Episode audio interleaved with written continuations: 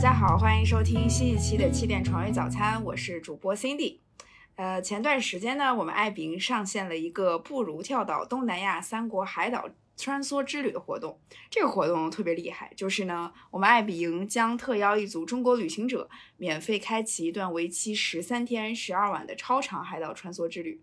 这个旅行可谓是非常的特种兵，因为它可以。有一位幸运儿携带四位亲友，穿梭在印尼佩尼达岛、马来西亚兰卡威和泰国苏梅岛三个岛屿之间，一次性去往三个划东南亚的海岛，然后去体验当地东南亚海岛的生活。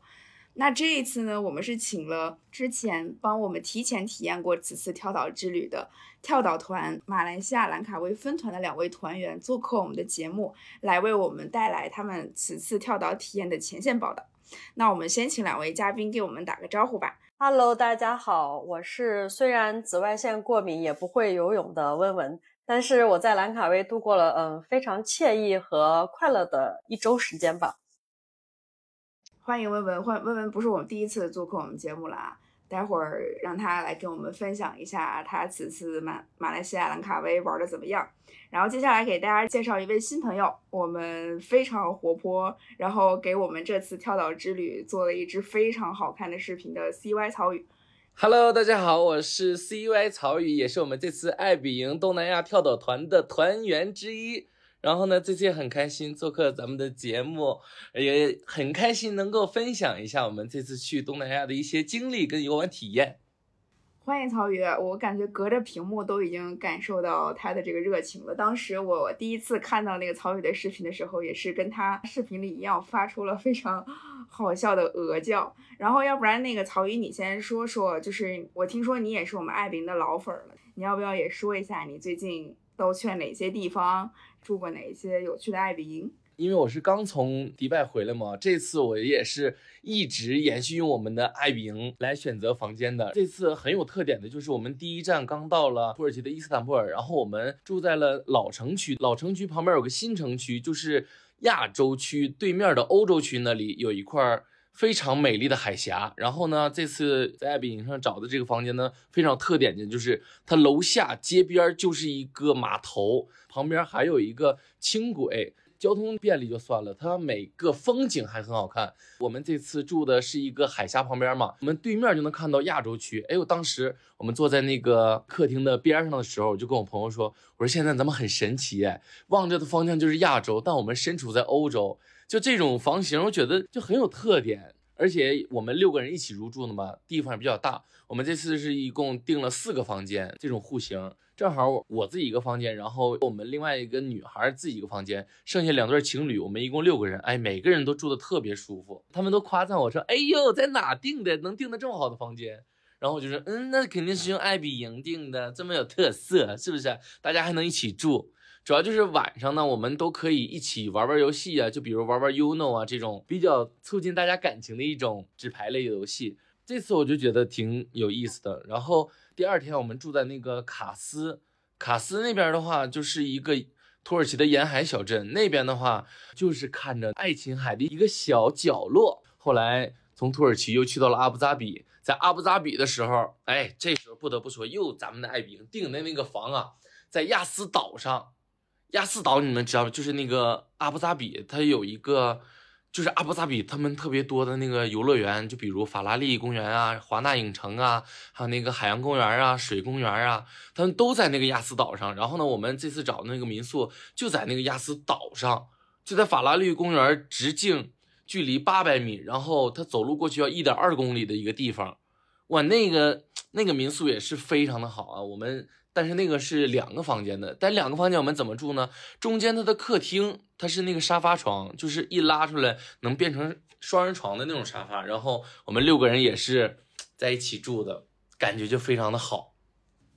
哎，这曹宇真的是说到点儿上了，就是我们爱彼迎这个房源啊，让朋友们一起出去玩住，就非常非常的合适。回到我们这次那个跳岛的旅行啊，这次我们邀请曹宇参加我们这个。马来西亚兰卡威跳岛团分团的时候，本来是邀请他一个人嘛，结果曹宇就是呼朋引伴，然后拉上了几位朋友一起来住进我们这个兰卡威的大 house，因为那个 house 真的是非常大。如果说只一个人住，那的确是有点可惜。所以我想问问，就是曹宇，当时你邀请朋友们一起去兰卡威跳岛，当时朋友们是怎样的一个反应？当时我就说，因为我们好几个小伙伴之前也都是每个月，不管是活动啊，或者是自己线下张罗呀，我们都会集体的去出去玩一些地方。因为大家也都知道我是互联网脚 T 嘛，就是每个月都是不停歇的出去外面看世界、看风景。然后我们时不时的就会自己偶尔约着，但是这次呢，正好是受我们邀请。再一个就是。我觉得冬天了，大家怎么能玩海岛？那肯定去东南亚玩啊！正好我们这次能赶上爱彼迎的东南亚跳岛团，那就一拍即合，是不是？这边正好能邀请我们，而且我们也特别愿意去，特别想去这边的地方，然后正好就促成了这次机会。而且呢，这种大房间啊，真的是得人多住着才能热闹起来，因为它那个房源啊，三层。哇，就是特别的大，而且里面还有电梯，这是我唯一一次啊住过带有电梯的自己的房间里面带有电梯的这种房源，非常的神奇，也非常的很特别的一次体验。对我当时看视频的时候也是有点子羡慕，就是 一个别墅竟然还装电梯，这个也有点太对我们这种非常懒的人友好了。哎，薇薇，我也想问一下你，你当时看到那个房子是怎样的一个感受？啊，因为我是提前了一天去看那个房子，就是去检查一下，保证第二天我们的这个博主朋友们可以丝滑入住。我进去的时候真的惊呆到了，然后我和同行的我们另外一个小伙伴就说。就是羡慕有钱人的生活，只能是就是每天躺在这里，什么事儿都不干，我觉得都可以度过非常无聊、慵懒但是惬意的一天。它主要还有一个很大的泳池，然后那个泳池的话，我感觉因为我不会游泳，前面也说到，但是我感觉你在里面泡着也挺开心的。然后阳光洒下来，哇，那真是仿佛就是一个海滩的分摊在在你的家里。像他们那个房间三楼那个主卧真的是太夸张了，就是带他们去看的时候，大家都是嘴就是一整个合不下来。就是他的那个厕所吧，感觉跟我在北京住的房子差不多大，然后那个浴缸感觉可以塞四个人，反正就是真的叹为观止的一个房间吧。然后我们当时就在想，那嗯，因为曹宇他们也是几个好朋友一起来，我们就想说，那这选房的话，嗯，还蛮棘手的。其实每一间都很好了，但是那个主卧真的是有点夸张，然后加上那个电梯，就是一些尊贵奢华的体验，人生可能也就是只有在爱彼迎才可以体验到这种感受吧，我觉得。对，咱们就是一个都是好朋友，选房的时候不要打架。然后我我也再给大家介绍一下，就是这个跳岛活动的背景啊，因为呃虽然活动报名已经结束了，但是我们这次活动确实是吸引了非常非常多的人来关注和报名，因为首先。在我们设计这个跳岛的旅行的时候，我们其实是经过深思熟虑的。就像刚刚曹宇说的，就是其实天气冷了嘛，就是现在已经进入深冬了。然后最近好像很多地方都下雪了，进入这种严寒天气。所以我们就在想啊，冬天的时候你说去哪里合适呢？大家肯定都是想拥抱温暖的。其实这样的话，可选的这个地方就不是很多了。然后与其说，嗯，你可能去什么三亚人挤人啊，你还不如说去到一些。这种能够体验当地人生活的海岛，就是它可能人没有那么多，但是你又可以获得非常当地的体验。所以我们就选择了从东南亚国家上的三个海岛，而且这些海岛都不是那种非常主流，然后你可能去了就只能看人的这种海岛，而是你真的可以享受其中，住进这种大 house 里面，和你的朋友一起享受一个在海岛上阳光下、沙滩上、椰林中这种很惬意的好友时光。对，所以呢，接下来我就要请温文跟曹宇再给我们详细介绍一下，就是他们这次去到了我们东南亚海岛中的其中一站，也就是马来西亚兰卡威海岛上，玩到了什么好玩的，然后也给我们接下来可能会中奖的这个用户一点点旅行的小启发，也给好奇这次跳岛之旅的朋友，如果你想自己去到马来西亚兰卡威，也可以参考曹宇和温文进行的这一次旅行。那我们接下来就具体聊一聊你们这次的旅行吧。呃，首先呢，我就是想问一下哈，就是在文文跟曹宇听到我们这个跳岛这两个字的时候，你们对跳岛是什么印象？因为我知道啊，其实并不是所有朋友都知道跳岛是什么意思，所以也希望你们来帮我们跟大家解释一下。好，因为我之前的对于跳岛的理解呢，就是嗯、在岛上跳下来往水里跳的过程叫做跳岛。其实这次给我感受最深的就是跳岛，它其实是那个因为东南亚是海岛国家嘛，它周围会有一些大大小小零星的散着的岛屿，但这种岛屿呢，给它连接成一条。完整的游玩路线的话，它就俗称为跳岛了。因为你看，从这个大主岛，我们坐船去到另外一个，就比如兰卡威的孕妇岛，它也是一个很完善的观光景区。但是呢，又不止可以玩这一个，还可以去到其他小众的岛屿。你看，就是一个岛、两个岛、三个岛，这么跳着走，哎，这个叫做跳岛。对，乔宇解释非常好，就是先提供了一个错误答案，然后 给我们提供了正确的解释。那问问你呢？你怎么理解跳岛？其实就是之前就是咱们内部在说这个跳岛的时候，我也是以为年轻人喜欢的那种，比如说在一个安全保障可能不太高的岛，哎，我就跳下去，然后在水里游游泳什么的，有点像跳水那种感觉。然后后来也是通过我们自己确实在执行这项目的时候，我才知道其实跳岛它是一种就是东南亚人民，尤其是岛民的一种生活方式，因为他们可能就是，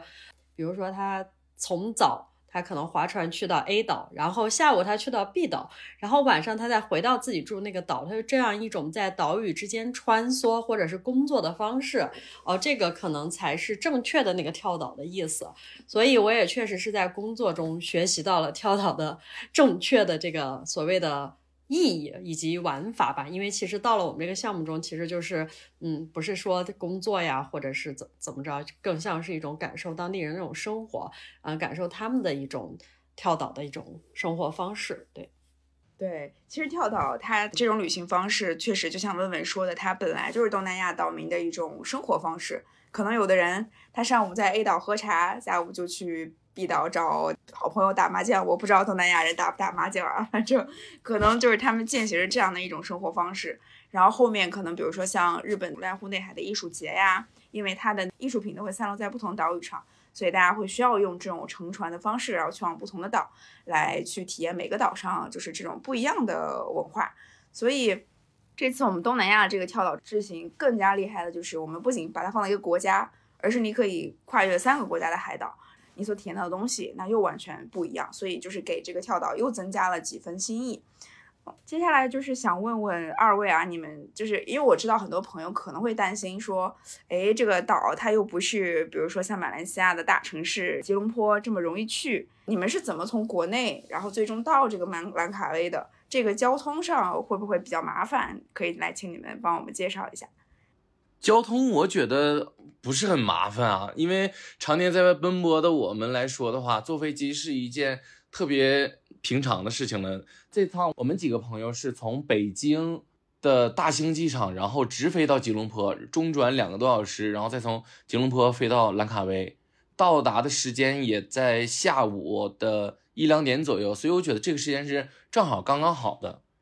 嗯，文文你觉得呢？啊、因为像曹宇他们可能因为是工作属性的原因，需要在外面跑，就像那种转机啊什么的，可能就是比较正常。但是我的话，其实我也是疫情以来的第一次出国，我是从首都机场直飞到吉隆坡，然后我是在吉隆坡过了一个周末，我去看了一场演唱会，然后在当吉隆坡的城市里玩了一下，然后也是从吉隆坡直接第二天。就是演唱会结束之后飞到那个兰卡威的机场，其实他们在马来西亚国内的交通是很方便的，嗯，它就确实需要转一下，但是我觉得你那个中转，要么在机场待几个小时也可以，要么也可以去吉隆坡当地玩个一两天，其实还是很方便的，因为毕竟首都嘛，你 来都来了，不去感受一下他们那个首都的人文风情。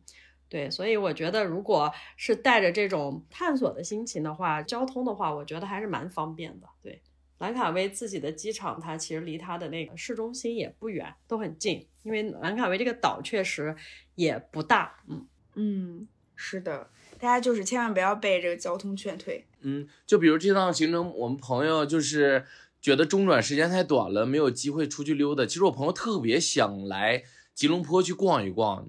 你说来都来了，不来趟双子塔打个卡，他多有遗憾。呃，但是回去的时候也是因为中转的时间太快了，所以我们就他就是留点遗憾。是那个，其实现在马来不是免签了吗？我们回来还在说，我们该不会是最后一批 就是花钱办马来签证的人吧？在这里也是可以给我们的听众朋友们打一个广告，其实我去马来西亚，我觉得它也是交通也方便，然后物价也不高，然后其实我们在吉隆坡的那个 Airbnb 的房源性价比特别的高。我在那个吉隆坡住的是市中心那个 W 酒店旁边的一个房源，也是就是直接开窗就可以看到双子塔的。大家其实没事可以在我们 App 上面探索一下，说不定你刷到哪个房源，你就产生了想要过去玩的那个冲动。反正也可以满足这个说走就走的条件嘛，也都免签了。对。大家可以赶紧再去，因为就是像刚刚问问说的，你可以获得跟 W 酒店一样的视角和交通便利的黄金地理位置，但是却可以获得性价比更高的一整套爱宾民宿，所以这个就是性价比真的非常高，很推荐大家来预定。然后另外我也想插播一下，就是刚刚提到这个交通的问题。像我们这次跳岛之旅的另外两站，一个就是泰国的苏梅岛。那其实你也可以先，比如说到曼谷去感受一下这种城市里面的泰国的这种热情，然后再到苏梅岛去躺几天，或者是我们另外一站这个印尼的佩尼达岛。因为佩尼达岛上确实就是它最著名的就是它的这个海岸风光，嗯，像它的这个精灵坠崖呀，还有这个钻石海滩，都是你可能在巴厘岛没有办法获得的海景。这种蔚蓝蔚蓝的大海，但是你可以就是先飞到巴厘岛住个几天，因为巴厘岛上你可以体验的东西可能会稍微多一点，比如说，呃，你可以去乌布去什么瑜伽呀、冥想啊，然后你或者可以去这个乌鲁瓦图去看一场当地人的火焰舞，还是值得体验的。就是到这个佩尼达岛上，就是我们这次跳岛之旅安排这样一趟行程，你可以去那里去浮潜，去感受，应该是说是。巴厘岛周围海域里面最美的一片海域，所以大家就是非常值得，像刚刚问问跟曹宇说的，你先到城市里面去逛一逛，最后需要留几天时间给这个海岛去体验一下当地的生活，也是推荐给大家的一个旅行的小攻略吧。哎，我我记得在兰卡威的时候，曹宇好像也跟我们说特别想去那个佩尼达岛，是吧？对我刚才听着就特别的心动，因为佩尼达是我最开始特别想去的一个地方。因为我以前去过一次印度尼西亚，但是去的是美纳多，就麦亚老那边。这次就是佩尼达，哎，我这抱着老大的期待了，所以我刚才听的就是越听我越想去。那时候因为工作原因没去上嘛，哎，我那时候攻略都做老好了，去那个科莫多看科莫多龙，然后再去那个巴厘岛，再去看海，然后再去泗水，去朱安达那边看那个 Bromo 火山，还有那个瀑布。哎呦，我的天呐，这都是我。老久之前就非常想去的一个地方，啥时候必须给曹宇再安排上？对，但是每个国家都有每个国家不一样的游玩项目。你看，就比如印尼有刚才介绍的那些项目，但我们兰卡威同样也有非常本地的一些活动。就比如这次的我们的骑行体验，文文那天也是第一次骑吧？对对对，六点半起床，然后去集合，然后怒骑二十公里，真的是人生第一次的体验。对，因为这种活动，我就觉得当时我非常肤浅的印象啊，就是觉得，哎呀，骑行就像在那个田间里骑那个共享单车一样的累，一样的疲倦，就是觉得二十公里，我天呐，怎么能可能骑二十公里就那么远的一个路途？结果啪啪一顿到现场打脸。我们到现场之后，看到那个车子拎起来的情况下是特别轻的，就骑起来的感觉也特别轻，而且它是能可以调档的。就比如你调那个，如果是慢档的话，爬山路的话会特别轻松；如果调快档的话，就是你只要蹬一圈，哇，就能走出去二三十米的样子。这种，况且我们的这一趟二十公里的路途啊，并不都是那种上坡路，很多的情况下都是下坡路，所以非常的轻松。而且那二十公里，当时我骑完感觉，哎呀，没骑够。它主要就是什么？那教练还可以带着我们穿梭在这个乡间田野里面，就是更加的能感受到当地人的这种生活状态，更加直观的能接触到他们的生活。哎，所以就当时给我一个啪啪打脸的印象。我又以为就像骑咱们那个城市里的共享单车，咱都骑过吧？就是共享单车真的是很累。妈呀，那蹬蹬两公里的话，我都觉得那费老大劲了。今天运动量都达标了，但是那天真的就是那个车很轻松。是打破我印象的，突破我的这种感觉的，因为我太肤浅了。因为之前就是觉得这骑自行车太累了，而且骑起来的时候是特别舒爽的，风景不错的同时，你还能呼吸到乡间田里面特别新鲜的空气，而且你能锻炼。尤其啊，是骑起来的时候那个小微风，哎呀，就特别舒服。因为是在那个热带嘛，就你出着汗的同时，一骑小车，那个小风一吹在脸上的那种感觉，真的很爽。是那个我们的 host 他准备的那些，就是给我们准备的自行车都是专业级别的，就是刚刚曹宇说的很轻，然后都是不太费力，而且确实骑起来很舒服。确实那个二十公里确实是感觉没有那么累，而且中途其实我们还停下来吃了一顿那个当地的椰浆饭吧，我那那个也蛮好吃。吃完之后再骑回去，感觉好像就一会儿就骑到了，反正真的是。体验特别的 local，尤其是，呃，我们那个 host 带我们穿梭在那些小道上嘛，告诉我们这个是那个什么棕榈树啊，然后多少年的一个树林啊，然后有的时候走着走着，他还会跟一些他熟的邻居打招呼，然后告诉我们说啊，这个是韩国移民过来的，这个是什么德国，你看那个伐木的那个人他是从什么荷兰来的，就给我们讲了一系列这种。就感觉好像是在一个小村庄，好像我们也住在这里一样，然后认识了一些什么新的朋友，反正那个感觉确实很独特。我感觉也是跟你在城市里面有的时候那种骑行也不太一样。我就记得曹宇一直跟我们说种草种草，回北京我也要买一辆车，也要买一辆这个自行车进行一个快乐骑行。真的特别舒服，尤其那个老师给我们讲解的时候，我们就觉得会像个兴趣小组一样。哎，见到一个东西，老师就停下来跟我们讲一讲。这种就是书本上的东西搬到现实中的感觉，会让你有一种特别兴奋的错觉，你就感觉像穿越了一样，从书本里的东西穿出来了。然后老师在旁边的时候可以介绍啊，这是菠萝树啊，这是芒果树啊，这是这是椰树啊，那是棕榈树啊。还棕榈树顶上还挂着那个小壶，还在接着东西。而且那天给我最大惊讶感觉就是，这真不愧是热带国家，那家伙那真是能实现椰子自由。那椰子在树上十来个，采都采不完，喝都喝不完的那种感觉，在那生活非常的舒服。你说的这个兴趣小组真的是非常贴切，就感觉骑行一路，然后学了一路的这个小知识。对呀。而且能感受着当地人的这种生活氛围，哎呀，真不一样的体验。而且除了这个体验之外，我们还有一个也是蛮特殊的体验，就是水上皮划艇。水上皮划艇，当时我以为就是在水上那么摇摇晃晃的在那玩嘛，也挺无聊的。结果没想到，就教练可以带我们去到红树林的深处。哎，那小河道特别的窄。我记得文文当时和另外一个女生。一起划着那个船的时候，是不是深有感触？在那个小道里来回穿梭的时候，真的，尤其是我们在划那个皮划艇的时候，全程就是手机是没有信号的，你只能专注在那一件事。然后那个东西它又很讲配合，就是如果说你们两个人愿意配合，但是。因为你的这个划桨那个方向可能有一些角度的误差，你两个人劲儿可能也不一样大，所以有的时候他那个 寻找两个人共同划桨那个默契其实还蛮妙的。然后我俩就永远是在那个死角里出不来，每一次就是各种倒啊、前进啊、推啊、转呀，或者让旁旁边的队友们帮忙推一把。就是感觉，如果那个是十公里的话，我俩迂回的划着，可能能有个十五公里吧。但也挺有意思，就是你真的是跟这个社会脱节，沉浸式的感受和自然的这种 connection，就是非常的奇妙。尤其是我们的那个红树林皮划艇的那个 guide，他也很有意思。最后我们离开的时候跟他聊天嘛，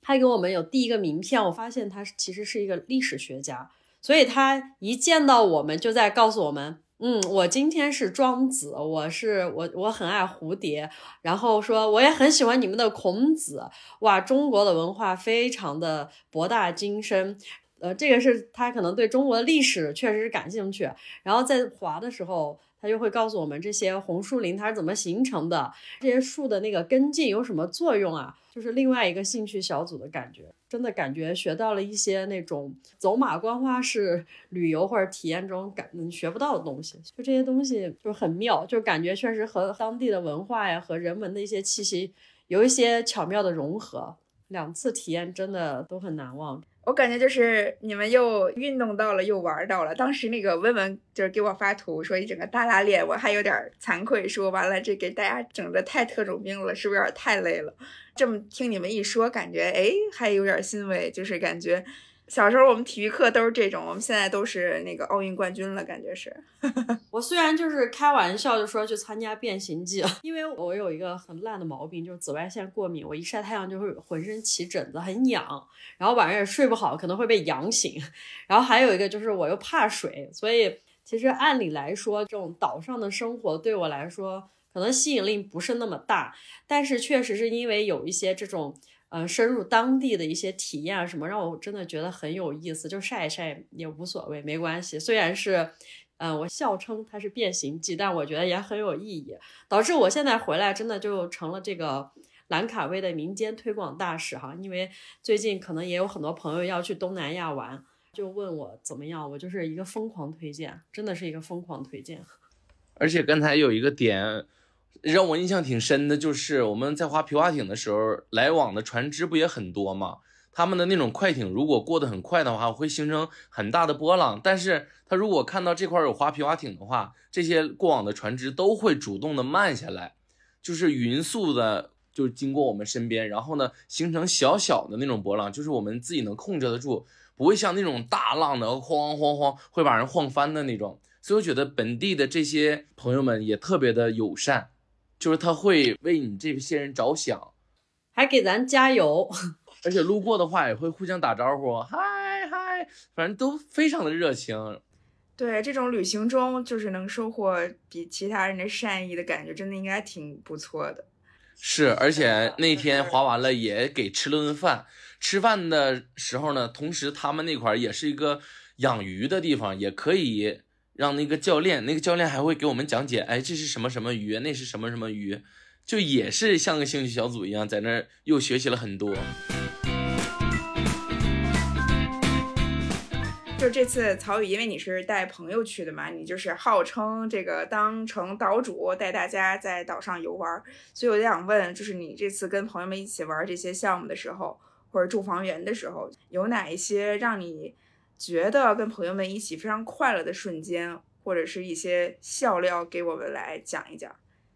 我觉得快乐的瞬间就是彼此每天给大家带来的不同的惊喜。你看，就比如那天的骑行，我们就是大家都没抱着特别多的那个幻想去的，结果哎，意外不到的给人这一种惊喜跟体验。然后我的朋友们对这次的跳岛之行也是。十分的夸赞我，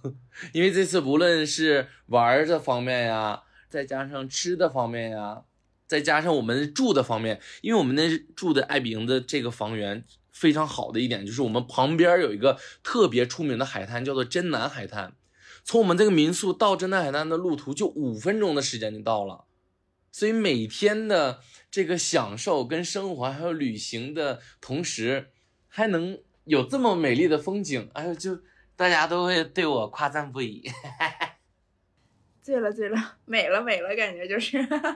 嗯，我们那个真的，因为我跟他们住在是类似是一个小区吧，那个去海滩真的太近了。我们那会儿还去导航了一下，好像反正五分钟吧，出门拐个弯就到了。因为它那是一个嗯海岸线还蛮长的，但是它每一个区域都有不同的风情在吧，有的可能是有一些。表演，然后有的可能是那种商铺，然后有的可能就是有一些住宿的地方，但是那个地方就是非常 open，就比如说我们去海滩，比如说踩完沙子呀或者什么着，哎，感觉哪里他都会很贴心的给你准备一些那个淋浴头让你冲一冲啊之类的，反正那个感觉就又很自然，也很也很温暖吧。之前也在国内去过一些沙滩吧，就是灰头土脸的。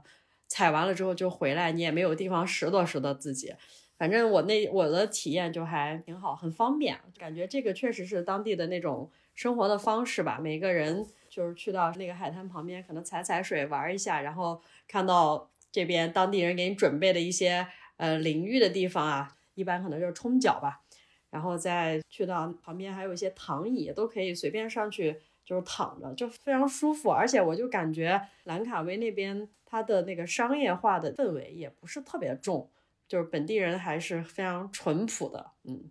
我不知道曹宇有没有这样的感觉，而且华人也蛮多的。嗯，这这次的活动呢，也都是说是我当岛主带着大家一起玩，其实我是提前偷偷问了房东，我们本地呀有到底有什么。非常好玩的本地的项目游玩推荐的，然后房东就推荐了我这两个活动。而且呢，那时候真南海滩上不但能看到美丽的日落，他们周边呢也会有一些小酒吧啊，然后还有一些表演啊，就是那种在沙滩边上玩的那种表演，哎，非常的精彩。而且那小商业街晚上带着朋友们可以一起稍微的逛一逛，更加的感受当地的这些周边的东西。对这个刚才温文跟曹宇说的这种，就是我们这次选岛啊，真的是煞费苦心，因为我们就是想说不要选那种已经非常成熟、已经非常商业化的岛屿，因为这种可能你感受到的那种当地的氛围就会少一分。比如说哈，因为曹宇跟温文是去这个马来西亚兰卡威嘛，然后我们这次另外一个岛，就我们刚刚所提到曹宇也非常想去的这个佩尼达岛，它也是一个相较于巴厘岛它。商业化程度会比较弱的，因为它是巴厘岛的一个离岛嘛，你需要乘船大概四十分钟可以从巴厘岛到达这个佩尼达岛。但这个佩尼达岛同样非常大，但这个岛呢就是商业化没有那么的完善，就是可能你到这个岛上，你使用不了，就是有点像类似于国内的滴滴这种叫 Grab 那个软件，你是使用不了的，你只能是说，呃，这些交通都要靠房东给你安排。但是毕竟有我们爱宾房东嘛，这些事情你也不用非常的担心。所以就是房东就相当于你的一个私人管家一样，包括你吃什么东西、出门就是坐车都是由房东来帮你 cover。然后呢，这个海滩上啊也不会是有那种人挤人的状态，就有的时候就真的是说你可能在方圆几十米之内，只有你你跟你的朋友在这这一片小的海域上面去享受美丽的晚霞，就那个感觉真的是非常的私密，然后又非常的美好。就是感觉这个回忆是只属于我和我的朋友的，所以这个就是选择这种不是特别商业化的岛屿的一个非常好的地方。那回到就是刚才大家提到吃的这个部分啊，就是曹宇跟文文，你们这次在马来西亚兰卡威吃到了什么好吃的，让你们印象深刻？好吃的那顿海鲜，因为兰卡威嘛，毕竟是一个海岛的一个岛，所以周边的海鲜肯定是。特别的好吃，所以我们去到了一家海鲜餐厅，点了龙虾呀，嗯，生蚝啊，鲍鱼啊这些，哇，一吃真的非常的美味啊，而且都是蘸了那个蒜酱的，因为我是个东北人嘛，我就比较喜欢吃蒜酱味儿的这些海鲜，哎呦，那叫一个鲜亮啊！对，真的那边海鲜量又很大，又很新鲜，且很便宜。而且我记得第一天有一家店叫做强师傅海鲜，还有一个叫做中华楼海鲜，其实都是那种不同的海鲜，不同的做法吧。有的那个做法我在国内还真的没吃到，而且我觉得很方便，就是它的这种华人餐厅，你也可以跟师傅无障碍的沟通，还真的是每天都吃的一些海鲜。但是当地也会有一些。像我们住的那个小区门口就有一个好像评分最高的韩餐厅。我们有一天也是因为那个 Cindy 知道我们其实是带着工作过去的嘛，然后有一天也是嗯没时间 出去，在这个民宿里面沉浸式工作之后，已经挺晚了，然后就出门就到了那家韩餐厅，也是去尝了一下，也很不错。哎，我现在想想，我们那个民宿真的是 非常之方便，出门就有吃的，五分钟就到海滩。然后我们有一天也是从民宿就慢慢的散步，去到就是刚刚曹宇说真南海滩那个 downtown 那块儿，就会有一些买纪念品的，可能也就二十多分钟，不到半小时，整体就是非常 chill，就感觉那个那个感觉就很像回到了我的老家生活，就是慢慢的，哪怕我下班了，我也可以。在这个附近逛一逛，哎，去看看，去海滩边上看一看。我那天晚上还看到了特别美的闪电，因为我就是一个闪电爱好者，我就站在那里，整个眼睛就眨眼，我都觉得是浪费，太好看了那个闪电。真不知道，问问你还有这个癖好，喜欢看闪电哦，我超级爱看闪电，我拍了好多。那天还给我一些在国内的朋友分享一下，他们都觉得震撼。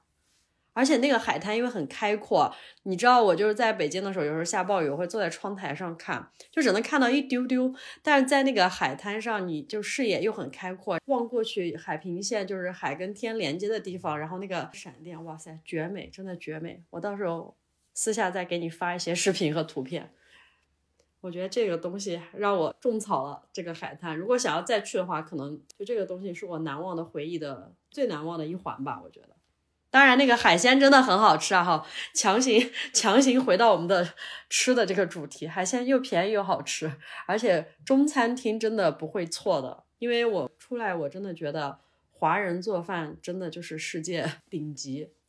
对，有有的时候就比如说你出去玩儿，然后吃几天那个当地的菜，确实是就是有点抚慰不了我们这个中国胃，就想吃点中国味儿的食物了。那我感觉这个岛好像去了的话，大家不太用担心这个问题，对吧？而且那个我们的民宿里面厨具什么的都很全嘛，我们也有尝试在民宿里面小做一下饭，就是买点什么菜呀什么的。比如说，我觉得出去可能。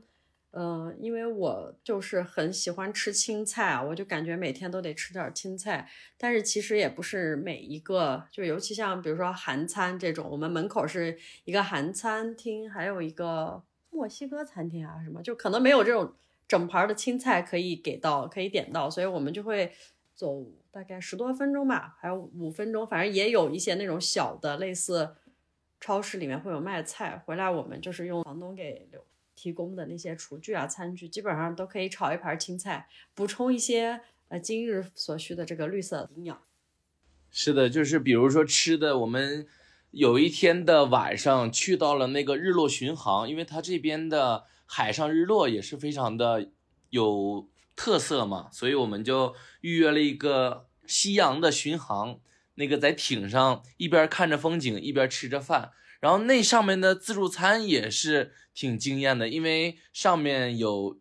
也有印度的朋友嘛，印度的朋友很多，所以他那顶上放了印度的咖喱，那个咖喱拌饭真香啊！我就是当时恨不得长俩胃了都，苦苦一顿炫炫了一整盘的那个饭，而且呢，但是那天的日落啊，虽然是没有出来，但是那天的行程和。在船上玩的氛围是让我特别印象深刻的，因为它那个二层的甲板上是可以放着歌，然后旁边也可以拍照啊，也可以跳一些舞之类的。结果没想到就是人家那个歌一放，我刚开始还有点拘谨，但是人家印度的朋友咣咣咣就跳起来了，所以我就觉得有的时候音乐和舞蹈根本就无国界。虽然我们肤色不同，语言不同，但是我们喜欢音乐和舞蹈的这个心情是相通的。当时我刚开始还有点夹过这个拘谨，但是后来呢，就是越跳越开心，越跳越开心，就跟他们打成一片。当天我也是穿了一个非常粉的一个裤子，再加上他们也穿了一身粉的，所以我就刚开始给我们起名叫 Black Pink Family。那个视频里面，我们每个人看了都说那一段太有感染力了，真的是，就是看着你们开心，我们就觉得就是真的有一种那种感同身受，感觉就很不由得也也也就笑，也就特别高兴。原来曹宇不是领舞的，原来有人比曹宇还厉害。对，因为嘛？刚开始都会有点拘谨，但是人家哎都舞起来之后，我们就越跳越开心。结果那天晚上根本就是没有看到日落，但是也没有特别的灰心跟沮丧那种心情，完全没有，就一直在跳舞，一直在跳舞。然后最后我们跳到什么地步了？旁边路过的船，他们虽然也放着歌，但是床上都很安静。然后我们都在那挥手跟旁边的船互动，我说啊。dancing yeah，光光搁那跳，结果给旁边的船都整社恐了，变成了一个 I 船，你们是 E 船。看来这个岛上可玩的可真多。啊。对了，我就是刚刚那个曹宇说印度，我就想到了一个小冷门知识分享，也是我过去才知道的，就是呃，马来西亚其实印度人很多，所以那边的印度吃的其实非常的 local。我之前也是。发了一个朋友圈，然后底下就有朋友说啊，我好想去马来西亚去吃正宗的印度菜。我还说啊，为什么？然后他就给我解释了一下，就是其实很多印度的移民吧，算是，然后所以也是带到了一些印度风情过去。所以其实呃，我这次挺遗憾的，因为也没有在马来尝试到印度菜。我觉得如果下次去的话，我会在马来西亚尝试一下印印度的这个风味儿。嗯。是的，当时我我那年在吉隆坡的时候，也是看网上的点评嘛，有很多的印度餐厅，味道特别的棒。当时我还记得我在吉隆坡吃了好几家印度菜，非常的好吃的。看来马来西亚兰卡威是大家想要再去的地方。那如果最后给你们每个人一句话，来给大家一个一定要去马来西亚兰卡威跳岛的理由，分别是什么？方便、迷你还漂亮。方便是因为交通比较方便，迷你是因为这个岛本来就不大，漂亮是因为它的周边的海滩又细腻又软又适合拍照，真的很漂亮。那个真南海滩，嗯，而且现在还免签哈，大家赶紧去。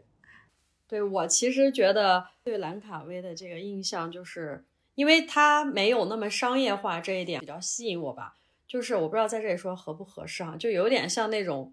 早期的丽江的那感觉，你知道吗？就是丽江可能有一段时间特别商业化，有很多什么酒吧乱七八糟，之后大家就会去大理，它就有一种大理的感觉，嗯，就感觉你在这里好像就很放松，很 chill。而且就是兰卡威，呃，还有一个就是冷门的知识也想跟大家分享，其实马来西亚有住了很多世界知名的音乐奖。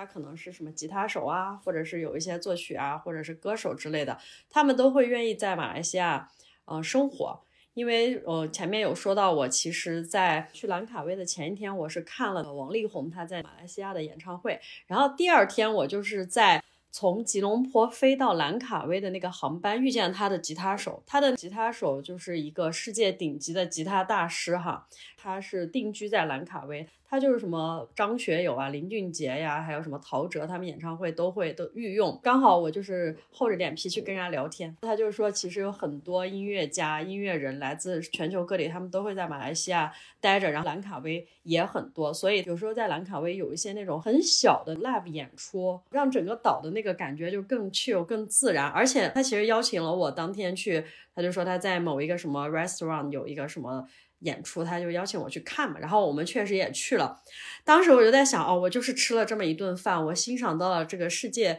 顶级的吉他手的，而且他是弹唱的，还有跟他的妻子，还有一个什么鼓手之类的，就是我觉得真的很奇妙啊！就是这个地方确实很原生态，就是原生态和非商业化，它确实是最吸引我的一点，而且最重要，它真的很便宜，尤其是吃这种在国内比较贵的海鲜呀什么的。这种确实挺便宜，我记得我们最贵的一天也就吃了三五百块钱吧。对，就是原生态以及性价比高，嗯，这个是我觉得比较推荐大家去的一个理由。去的时候，大家当然也要多多选择住我们的爱比嘛，因为哎，就是他的小话，我记得我看到另外一个导房东还有去。很热情的欢迎大家，还给大家做了饭，所以真的有的时候住 M B B，你确实就是就有点像开盲盒一样，你真的不知道有什么样的惊喜在等着你。我还挺羡慕的，他们被非常热心的被 serve 到了。对，尤其出门旅行住是一个非常重要的事情，因为你每天都在旅行的路上，肯定会很疲倦、很累，玩了一天了。肯定要有一个非常好的住宿环境，才能让你的整个旅程特别的舒心，特别的放松。然后呢，这次我刚才文文小姐说完之后，我又想起来，我今天今天的凌晨我还在迪拜，现在就在贵州了。我们住的迪拜这个房子，我朋友简直就是被我安利爆了。因为我们整趟旅程，我基本上都是用爱彼迎订的我们的房间。这次在迪拜住的房间，它牛就牛在哪儿？我们楼下距离。哈利法塔就是迪拜很出名的世界第一高楼哈利法塔，那个房源才一点多公里。虽然那时候我们已经不累，走了打车过去，打车过去也很方便，十几多块钱就过去了。那个地段非常的牛的是旁边还有商场，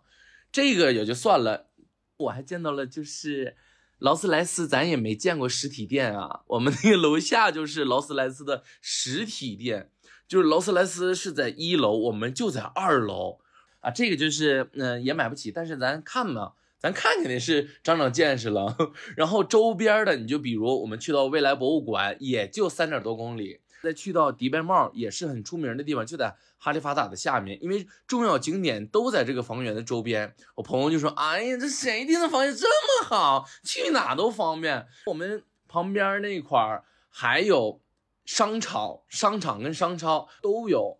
所以那个集圈的集中在那一片的这个房源，真的怎么找的？当时我也在想，这怎么能找的这么好的房源？而且大家一平摊 AA 下来，觉得这个性价比简直不要太高。又能在一起住，又能在一起玩，而且还性价比这么高，哎呀，这趟旅程简直就让他们玩的太开心了。啊，我可以证明曹宇真的是我们 Airbnb 的忠实的用户。我们那天就是骑行那天中午吃饭的时候，曹宇还给我看，他说：“你看我今年就这两年出去，应该是疫情前跟疫情放开后出去全部订的 Airbnb，然后就划那个页面，然后还跟我讲他在哪里住到一个特别有意思或者是一个特别独特的一个房子。”所以我们在那儿吃饭的时候，我还开玩笑我说：“嗯，是不是不是每一种旅行都叫爱比营？”然后他就 非常认可我的这个表述，且放进那个视频。对对对，我们放进去之后，我都很感动哈，感谢你认可我们 M B B，把它当做一个非常独特的，就是难忘的回忆和旅行方式。感谢曹宇。然后我们今天聊的啊，可能那个就是没有画面匹配，所以呢。大家如果想要了解，就是我们这个此次行程更多精彩的瞬间，可以去抖音上关注 CY 曹宇，看一下他的这个视频，也继续追踪一下他最近的行程。就是他的旅行视频是真的可以带给你那种由内而发快乐的感受，所以非常大家去关注他啊。然后我们自己也会关注的，你接下来的各种各样的视频的，我们都非常喜欢。我觉得他都可以就是分享一下他。预定的那些房源，听众朋友们听了他讲的那些，我估计不少人会被种草。对啊，下次给我们来个爱宾特辑。嗯，哎，还真可以。尤其我们在伊斯坦布尔住那个房间，当时我们因为也是下午到的嘛，然后我就跟我朋友说，我说这地儿啊，伊斯坦布尔，咱要不咱别溜达了，咱就别逛那个园区里面了，这咱就在这坐着，因为我们把那沙发就是搬到了阳台那一侧，在那。坐在沙发上，喝了杯水，哎，我就觉得这也太舒服了。面前都面前一个海峡，然后对面就是亚洲区，然后还有海鸥来回的游荡，然后你能看到路上繁繁繁忙的人们在来回的这种走路的同时，你在这惬意的享受生活的状态。我的妈呀，就是感觉让我别动弹了，我就在这一坐，你让我坐一天我都能坐。